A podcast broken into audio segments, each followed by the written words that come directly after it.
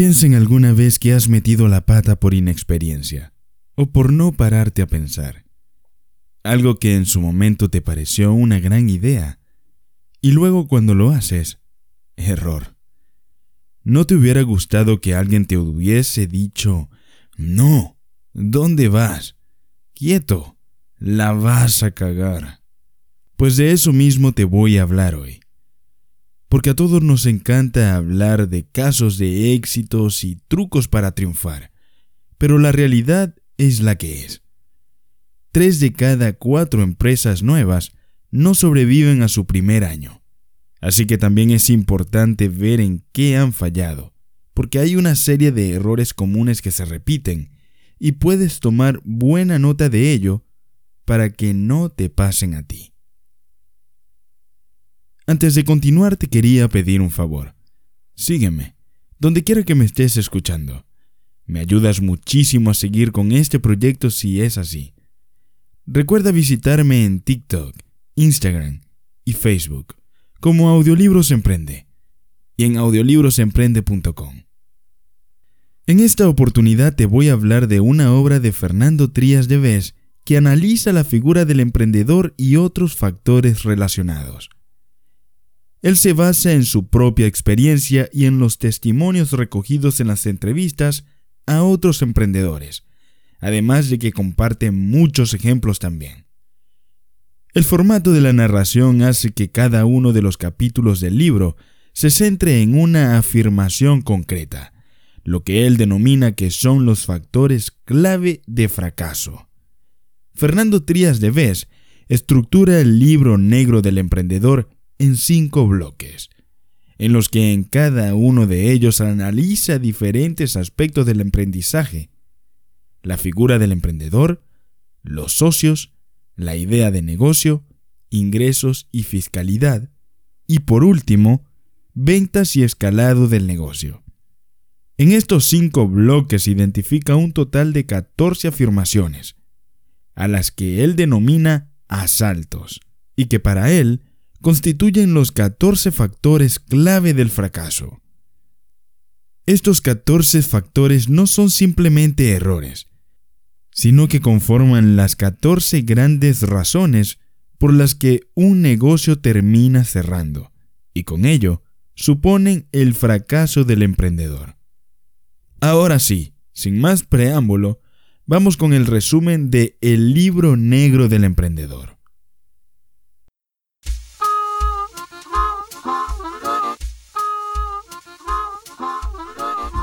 Mi nombre, Edwin Mieres, y te doy la bienvenida a Audiolibros Emprende, un espacio que te brinda semanalmente un resumen de los libros más efectivos en el mundo del emprendimiento y libertario. Si quieres emprender de manera exitosa o si quieres mantener tu negocio en el tiempo, deberás ante todo de aprender, prepararte y descubrir los nuevos hábitos que te acerquen a tu objetivo final. Y qué mejor hábito que escuchar un buen análisis de un excelente libro, como este que te traigo a continuación.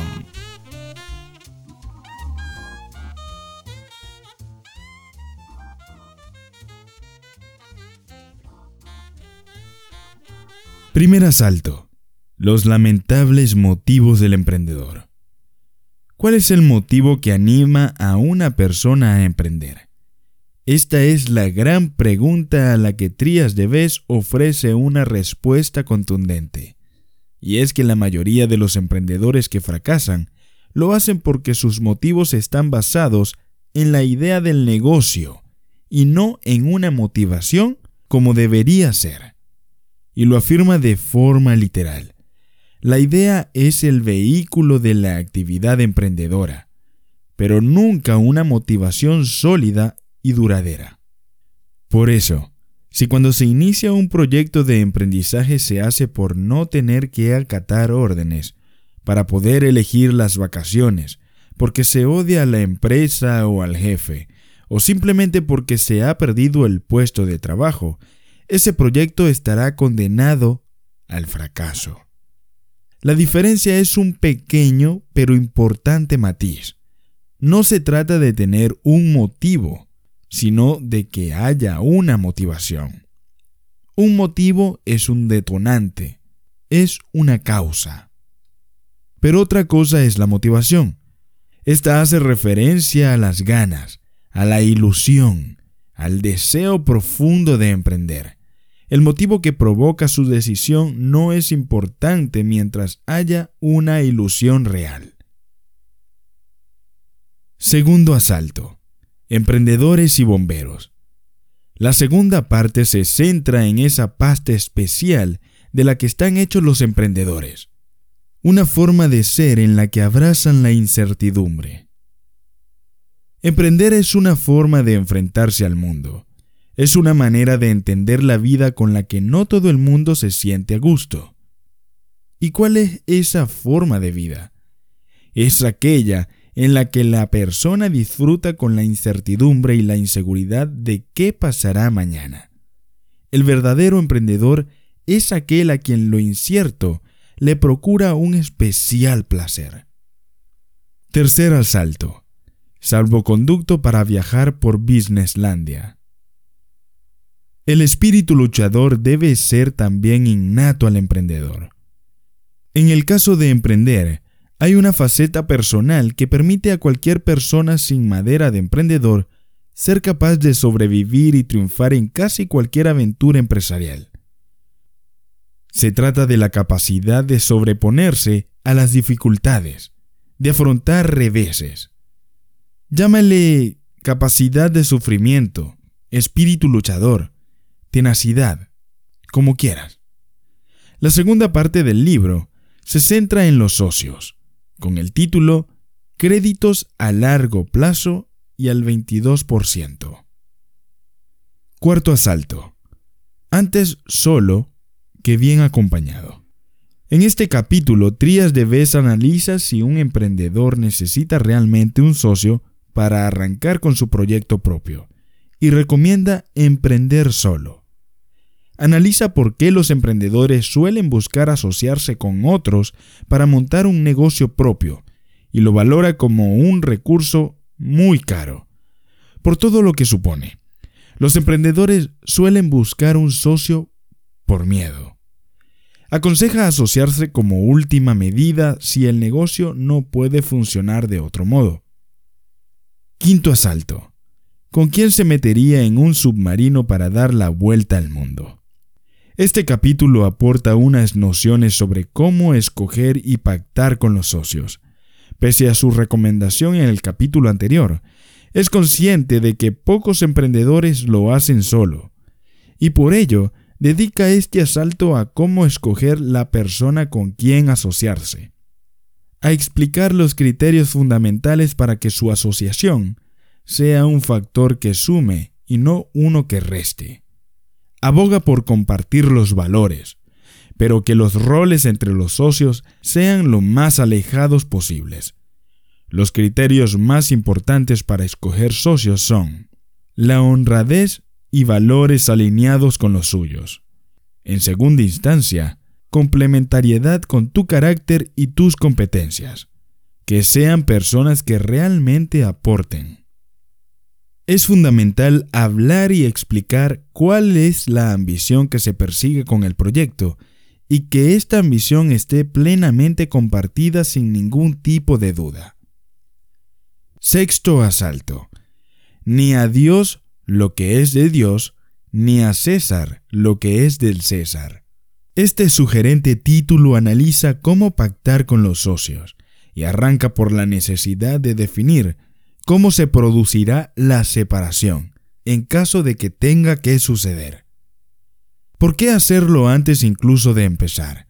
Porque es mejor pactar cómo nos vamos a pelear cuando aún somos amigos. El modo más justo de separarse revela el modo más justo de asociarse. Propone no inventar cosas raras a la hora de decidir qué porcentaje tendrá cada socio, los activos y el dinero entregados a la empresa han de valorarse por su precio justo y se convierten en acciones. El trabajo se remunera con sueldo, a poder ser de mercado. El resto de activos que se cedan a la empresa por parte de algún socio y que no se valoren como acciones deben alquilarse o dejarse a deber, así de claro. Séptimo asalto. Ejercicio de la futurología. En el séptimo apartado resume acertadamente las razones que provocarán las peleas con los socios y recomienda básico la comunicación entre los socios como la base de una relación en libertad. Estudia cuáles suelen ser esas razones, la aportación de cada uno, la eficiencia y la eficacia, el estilo profesional, las desconfianzas, ley de vida. La tercera parte del libro negro del emprendedor analiza, bajo el título de Sobre esa gran idea que dijo que usted tenía, la idea. Octavo asalto. Solo un infeliz confía en su idea feliz. Trías de Bes afirma tajantemente que la idea es lo de menos y que lo importante es la forma de la idea. Y es así. En realidad, todo el mundo tiene buenas ideas. Es más, cuando un emprendedor cree que tiene una idea única, en realidad seguramente alguien la habrá tenido antes, pero seguramente también habrá fracasado en el intento. ¿Cuál es la clave entonces? Lo realmente importante es la forma que se le da a esa idea. ¿Qué se hace con ella? Noveno asalto. Ningún Nobel ha ganado un Nobel. El sector en el que se centre el negocio en ciernes es una decisión y no una consecuencia. La elección del sector de actividad en el cual emprenda ha de ser el resultado de una decisión consciente, nunca la consecuencia aleatoria de una idea de negocio. Se debe emprender en sectores que se conozcan muy bien o que atraigan mucho, que gusten. Mejor todavía si se cumplen las dos premisas. Décimo asalto. Los buenos bancos. El décimo capítulo trata sobre la importancia de escoger sectores en auge o rentables. Un sector de actividad atractivo es un ganador de liquidez mayor que el de un socio capitalista o una entidad financiera. El buen emprendedor se rodea de circunstancias favorables. El sector de actividad es la circunstancia más importante que rodea al emprendedor. Por tanto, ha de ser atractivo. Lo mejor es buscar sectores que crezcan, o en los que haya poca competencia, o que sean rentables, o que requieran muy poca inversión inicial. La cuarta parte del libro se presenta con el título No tener NIF en la cama de matrimonio y analiza las claves del equilibrio entre la vida personal, profesional y la familiar. Y lo hace desde dos perspectivas la económica financiera y la de las relaciones personales. Décimo primer asalto. Nunca ponga los huevos en una sola cesta. Como se intuye, Trías de Bes aborda en este capítulo la importancia de diversificar al máximo los ingresos familiares durante los primeros años. El negocio no puede comprometer la situación financiera de toda la familia, y al comienzo se deben diversificar los ingresos para no tener que depender del negocio. Y por supuesto, no se debe de vivir como un rico, por encima de las posibilidades. Nunca, pero mucho menos al inicio. Decimosegundo asalto. Un equilibrista jamás será emprendedor. La vida del emprendedor no es una vida que permita equilibrar vida personal y profesional. El emprendedor es emprendedor todos los días del año y las 24 horas del día. Muchas personas emprenden para poder conciliar su vida personal y profesional, pero emprender es todo lo contrario. Supone inundar tu vida personal de los problemas de tu vida profesional. Quinta parte. Emprender es fácil. Lo difícil es crecer. La última parte analiza las cuestiones que suelen surgir cuando el negocio ya está rodando y en marcha, a partir del segundo año de actividad, y entra en un aspecto clave. ¿Cómo pasar de ser emprendedor a convertirse en un empresario? Decimotercer asalto. Las ventas nos esclavizan y los beneficios nos realizan. Aquí está Jante Trias de Vez. Un negocio que no genera dinero desde el principio, no lo hará en el futuro. Recomienda no alargar una agonía y cerrar si se tienen pruebas de que el negocio no marcha. Y por supuesto, subraya la importancia de contar con un plan de negocio. Hacer planes sirve principalmente para detectar momentos en los que habrá que modificar el modelo de negocio con el cual se arranca. El modelo de negocio es el marco empresarial que acoge la idea. A cada idea le corresponden modelos inviables y modelos que la hacen sostenible. El modelo de negocio más adecuado a la forma de su idea es el que da beneficios más rápidamente y es sostenible a mediano y largo plazo. La sostenibilidad es más importante que el crecimiento. Decimocuarto asalto. Dios dijo hermanos, pero son primos. Este último capítulo analiza de lleno la diferencia entre empresario y emprendedor. El emprendedor es una persona que disfruta emprendiendo, es decir, creando cosas. El empresario es alguien a quien le apasiona generar crecimiento y sobre todo, gestionar. Gestionar es importante para emprender, pero en el caso de crecer, es conditio sine qua non. O uno sabe gestionar bien o no sabrá crecer y cometerá errores que pueden llevarlo al fracaso. No todo emprendedor es un buen gestor del crecimiento, o porque no sabe, o porque no le gusta. Y por eso es determinante que el emprendedor sea capaz de identificar cuándo es el momento de apartarse a un lado y poner a un profesional que gestione el negocio, un especialista con determinación y enfoque necesario para conseguir hacerlo crecer. Es necesario que el emprendedor sea capaz de liberarse de las ataduras emocionales que le atan al negocio y soltar de una buena vez por todas las riendas. Este ha sido el resumen de esta auténtica obra maestra y el nuevo capítulo de la nueva temporada y esta vez sí más recargada que nunca de Audiolibros Emprende.